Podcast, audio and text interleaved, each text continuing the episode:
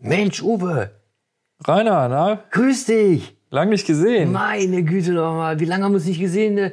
Seit dem Studium, ne? Oder was? Seit dem Abitur, ja, lang ist her, ne? Abitur, meine Güte. Was sich irgendwie gar nicht verändert, ne?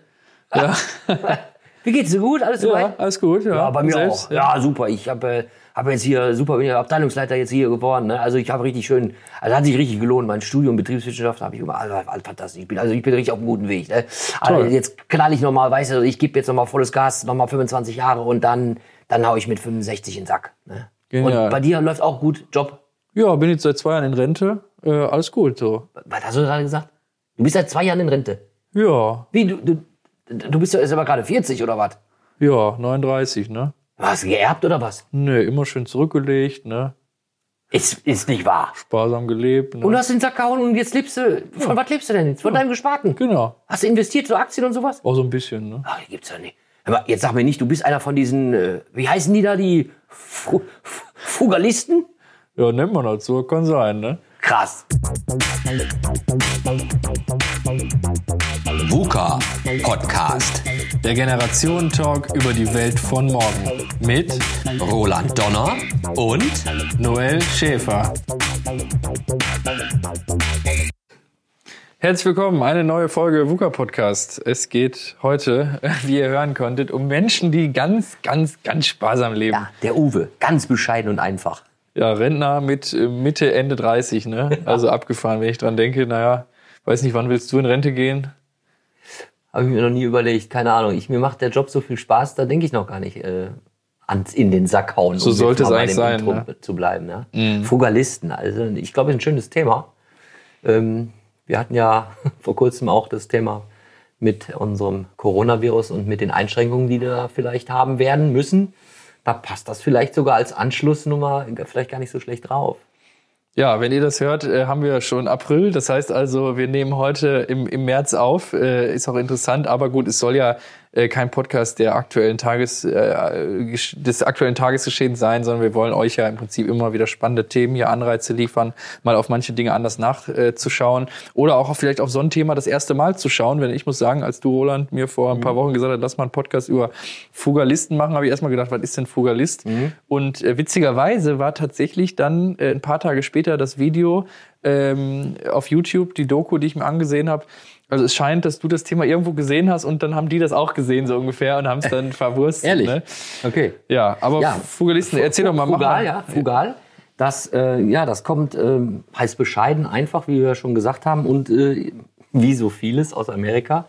Äh, so liest man eben halt vor zehn Jahren in der Wirtschaftskrise Amerika, haben dann viele Leute den sogenannten Engel, den sogenannten Gürtel enger geschnallt. Und das kommt wohl aus dieser, ähm, aus der USA. Und äh, da ist ja so ein bisschen auch die Schere eh schon ein bisschen größer, ja, also auch zwischen den Leuten, die, ich sag mal, mäßiges oder auch geringeres Einkommen haben, ähm, Teilweise ist es ja auch schon bei uns, dass man also nur ein, zwei, drei Jobs, sogar eine Person alleine ziehen, ganz schwierig. Und das scheint auch so eine Phase zu sein, äh, wo einige Leute gesagt haben, Mensch, nochmal, ich möchte auch nicht unbedingt äh, meinem Job da immer nur abhängig von dieser Kohle sein. Warum nicht einfach auch meine Ansprüche runterschrauben? Und dann hat sich da so eine Szene entwickelt und das schwappt durchaus auch jetzt zu uns herüber. Und da habe ich mal was äh, gelesen und ich fand das so interessant. Und habe ich gedacht, Mensch, das könnten wir noch mal thematisieren. Ja, finde ich eine gute Idee. Also ich meine, äh, ich äh, muss sagen, ich gehöre nicht zu den super sparsamen Leuten. Äh, Ich habe jetzt, mein, mein Sparen liegt im Moment darin, oder beziehungsweise seit über einem Jahr, dass ich konsequent mein gesamtes Wechselgeld, sobald ich es bekomme, nicht mehr ausgebe und dann in eine Spardose packe. Das heißt also, wenn ich morgens aus dem Haus gehe Ja. und kaufe mir irgendwas für drei Euro, bezahle ich am liebsten mit dem größten Schein, damit ich möglichst viel Ah, Wechselgeld bekomme. okay. Also 10 Euro, dann kriege ich, wenn ich Glück habe, nicht mal einen 5-Euro-Schein, sondern die 7 Euro als Kleingeld oder die 8 Euro, dann wenn ich 2 Euro bezahlt habe. Die packe ich dann zur Seite und bezahle dann beim nächsten Mal am selben Tag wieder mit einem Schein. Ah. Und das packe ich alles in eine Dose. Und, so habe ich dann nachher in einem Jahr irgendwas so um 700, 800 Euro Okay. und davon dann irgendwie Urlaub. Dann gönnst so. du dir aber was. Das Genau. klassische, das klassische Sparschwein. Genau. Also, Also bei hab dir Sparente, die ja, ist bei mir eine Ente, Ja, äh, die, okay. die, die Urlaubsente sozusagen. Ne? Ja, aber das ist so das, wo, wo ich sage, da bin ich halt sparsam. Mhm. Äh, ansonsten Fugalisten, äh, wir haben es ja auch gerade in dem, in dem Video gesehen, was wir euch natürlich auch gerne verlinken, weil wir werden jetzt, ich mal, das eine oder andere Mal darauf wieder referenzieren. Die meinen es ja richtig ernst, ne? Also da die, gibt, gibt's Unterschiede. Ne? Also, ähm, dass wenn du sagst, du verlinkst das Video, das hatten wir uns nachher auch vorhin nachher auch angeschaut. Das ist ein junger Mann, der ist also sehr, sehr, sehr, sehr extrem bescheiden und einfach. Und äh, da habe ich mir die Frage gestellt, äh, meine Güte nochmal, das Leben ist eigentlich zu kurz, um sich auch nicht mal das eine oder andere zu gönnen. Warum denn nicht? Ja, aber da muss ja auch jeder selber entscheiden. Ähm, ich kenne natürlich auch andere Geschichten von durchaus auch Familienväter oder auch von von erwachsenen äh, äh, Menschen, die auch Kinder haben, die wirklich sagen, okay, wir versuchen das wirklich sehr, sehr sparsam zu machen. Und das Gesparte äh, wird aber ganz besonders in Aktien oder auch in Fonds äh, eingesetzt, um dann mal wirklich mit äh, 47 Jahren äh, dann mal vielleicht äh, wirklich auszusteigen, aber natürlich dann auch schon vorher das gleiche Niveau zu, zu bekommen. Mhm. Eine gewisse Unabhängigkeit ja, vom schnöden Mammons zu bekommen, das muss auch jeder für sich selber äh, entscheiden. Ich finde es generell gar nicht schlecht. Vor allen Dingen finde ich es auch gar nicht so schlecht, wenn man das nochmal in Verbindung mit Nachhaltigkeit äh, sehen kann. Mhm. Weniger verbrauchen, genau. Ja, ja ne, das hat ja irgendwie verzahnt sich so die ganze Sache. Ähm, aber du wirst mit Sicherheit auch nicht jetzt schon mit 39 äh, irgendwann mal aufhören wollen oder geht das schon in die Richtung? Ja, was mich stört bei der Sache ist ja schon, dass die Frage, ob ich mit 39 sozusagen auch in Rente gehen würde, das impliziert ja, dass man mit dem Leben irgendwie von vornherein unzufrieden ist mit dem mhm. Arbeitsleben. Und meine Definition von, von solchen äh, von so einer wichtigen Sache, äh, ich habe ja damals schon mal erzählt, das Museum des Lebens, ne? also wenn ich irgendwann am, am Sterbebett liege und gehe durch mein Museum des ja. Lebens ja. und sehe die Bilder an der Wand und äh, ein Großteil, ein sehr großer Teil des Museums besteht ja aus dem, ja. den Bildern meines Arbeitslebens, gemessen an Zeit, nämlich diese acht bis zehn Stunden, die man auf der Arbeit verbringt, die mhm. sollen ja auch gut investiert sein. Und wenn ich dann immer nur mit einem langen Gesicht ja. zur Arbeit fahre, ja. äh, dann natürlich sind die Leute geil drauf, mit 39 auszusteigen. Aber das ist ja nicht Sinn und Zweck, nicht, zumindest nicht meines Lebens. Ich ja. möchte immer einen tollen Job haben, der mir Spaß macht, wo ich auch, wie du gerade sagtest, als ich dich fragte, äh, wo du jetzt noch gar nicht dran denkst, in Rente zu gehen. Genau. Ne? Und das sollte ja Ziel sein. Und deswegen finde ich diese Fogalisten im Bezug auf in Frührente gehen, und wir haben es ja gerade bei dem Typen gehört, der will da mit 35 jetzt schon äh, ins Boxhorn jagen. Also, Entschuldigung, ne? Erstmal, was, was macht er dann noch die, die mhm. restlichen 60, 70 Jahre mit einem kompletten ja. Tag äh, und, und, ohne Geld, ne? Also der hat jetzt nicht so viel Geld, dass er jeden Tag äh, die Welt entdecken kann, sondern ich bin, ich bin komisch. Auch, ja, bin voll deiner Meinung. Ähm, Frugalisten, das scheint wirklich zu sein, ein, ein, ein ganz wichtiges, elementares Teil für die, dass sie irgendwie früh von ihrer Arbeit wegkommen. Heißt, ihre Arbeit scheint keinen Spaß zu machen. Und das finde ich eigentlich schade. Genau, ja. ja. Ähm, denn es gibt jetzt dieses Beispiel, was ja angehangen wird. Dieser junge Mann, der gönnt sich ja so gut wie nichts. Ja, der lebt von 7,16 Euro am Tag. Ja, und da stelle ich mir die Frage natürlich, was für schöne Dinge wird er in seinem ganzen Leben nie sehen. Ja?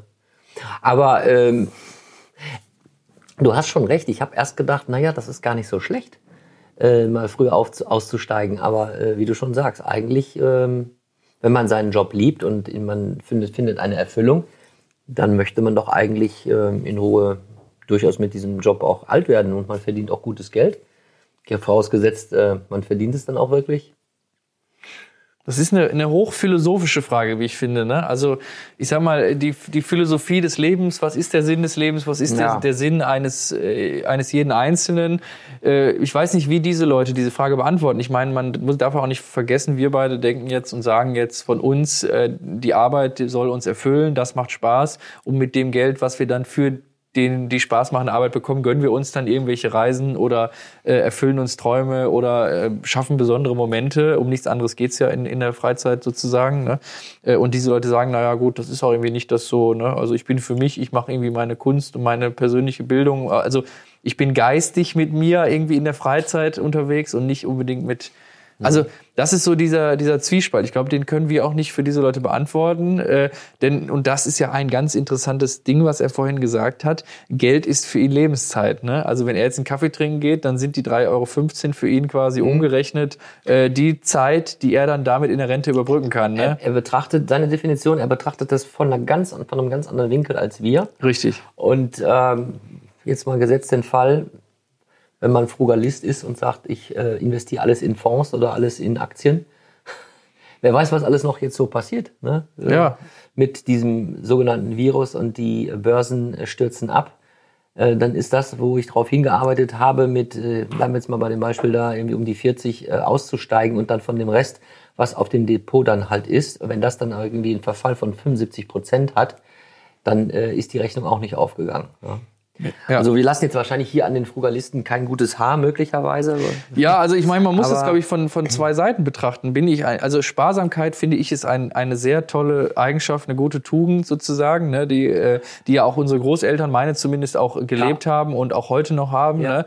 Also, dass wir in der Konsumgesellschaft tonnenweise wegschmeißen Ja. und Dinge im Übermaß bestellen und nur weil jetzt irgendwas Ja. günstig ist, das kaufen, das ist für mich ein Unding. Das ist eine Sache, die, mit der ich selbst eigentlich so ein bisschen groß geworden bin, die ich mir heute versuche abzutrainieren, auch irgendwie den Werbebotschaften so widerstehen. Man braucht nicht alles, man Ja. muss nicht alles irgendwie essen, konsumieren. Äh, auch diese, diese Werbebranche, die uns da suggeriert, wir müssen in jedes Land fahren, weil da irgendwie ein cooler, ein cooler Instagram-Shot möglich ist, also ein schönes Foto sozusagen.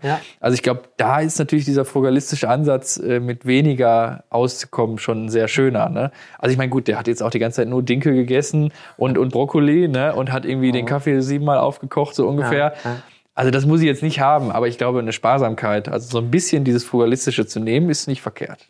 Äh, Da bin ich voll bei dir, vor allen Dingen, wenn man auch auf einem gewissen mittleren oder niedrigen Level, den man dann gewohnt ist, ja, das ist genau gleich, denke ich mal, mit dem Essen. Ne? Wenn, man, wenn man einfach viel isst, dann möchte der Magen auch immer die gleiche Menge haben. Ja? Wenn ich aber eben halt immer mäßig und diszipliniert und überschaubarer auch esse, dann sind vielleicht auch schwierige Zeiten. Ich spanne jetzt den Bogen zum VUCA wieder, ja, schwierige Ja. Zeiten, die unsicher sind, die äh, komplex sind. Ja, die Transformation, da haben wir schon so oft, das ist ja auch unser, unser, unser Podcast heißt ja auch äh, VUCA aus diesen Gründen, um da mal wieder die Brücke zu spannen. Dann ist aber auch sowas, wenn man sagt, ich habe einen, einen gewissen Bereich, ähm, darüber hinaus gönne ich mir ab und an mal was. Und dann kommt in Krisen auch nicht die Entbehrung. Ja, Ja, weil man nicht auf diesem hohen Level ja, ist. Ne? ja also dann denke ich, kann das, das kann da nicht von, äh, von, von Nachteil sein. Ne? Das ist, das, das Maß ist, glaube ich, da bestimmt, ähm, wie immer im Leben. Ne?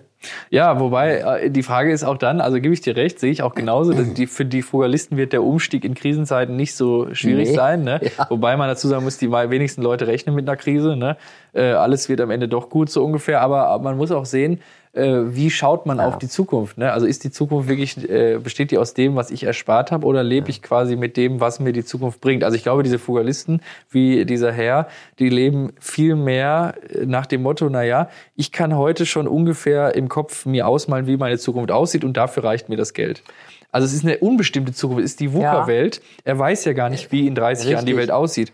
Und ähm, vielleicht äh, muss man viel mehr mit dem leben, was man bekommt, wie es gerade auf einen zukommt. Ne? Also man weiß nicht, ob man krank wird, ob man gesund bleibt, Ganz ob man genau. verziehen muss, ob Ganz irgendwie genau. irgendwas sich so stark verändert.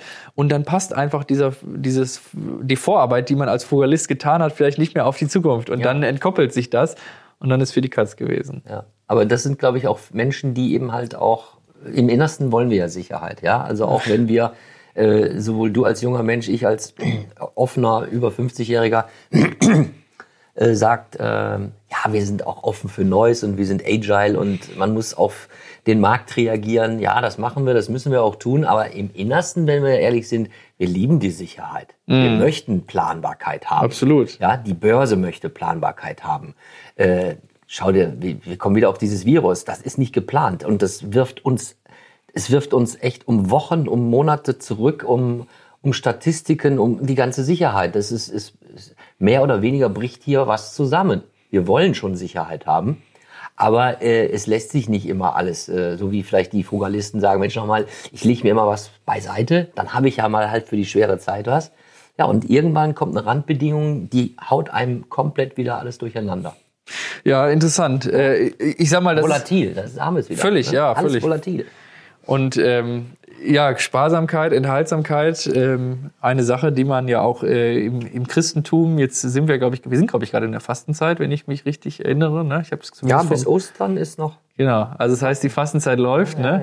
Äh, Das ist ja auch, kommt ja auch nicht von ungefähr. Ne? Also dieses, dieses äh, Fugalistische hat ja auch etwas, wahrscheinlich nicht nur erst seit der, seit der letzten Wirtschaftskrise 2008, 2009, ne? sondern es hat ja auch schon ein bisschen was, was Altertümliches. Also ich glaube eher, das ist so ein neu frisierter Begriff, den man da jetzt gefunden hat für, für einen Lebensstil.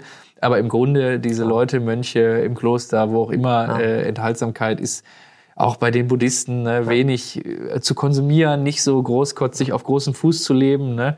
Also ich sag mal, wenn du da irgendwo in so einen Rechner eingibst, wie, wie du lebst und da kommt raus, äh, du brauchst irgendwie sechs Erden, wenn alle so leben würden wie du. Ne? Mhm. Das ist ja, gibt's ja schon Leute, die gegen diesen Trend laufen und ja. genau das Gegenteil machen. Also äh, was auch, äh, was ich eben halt auch gelesen habe, das ist natürlich auch irgendwo auch nur einzuhalten, wenn du sparsam, wirklich extrem sparsam sein willst dann um etwas auf die Kante zu legen, ist ja ganz klar. Also man sagt auch, unter, wenn du unter 1000 netto für dich hast, dann äh, ist Frugalist äh, eigentlich ein No-Go. Wie, das, das geht gar nicht, also dann stirbst du halt.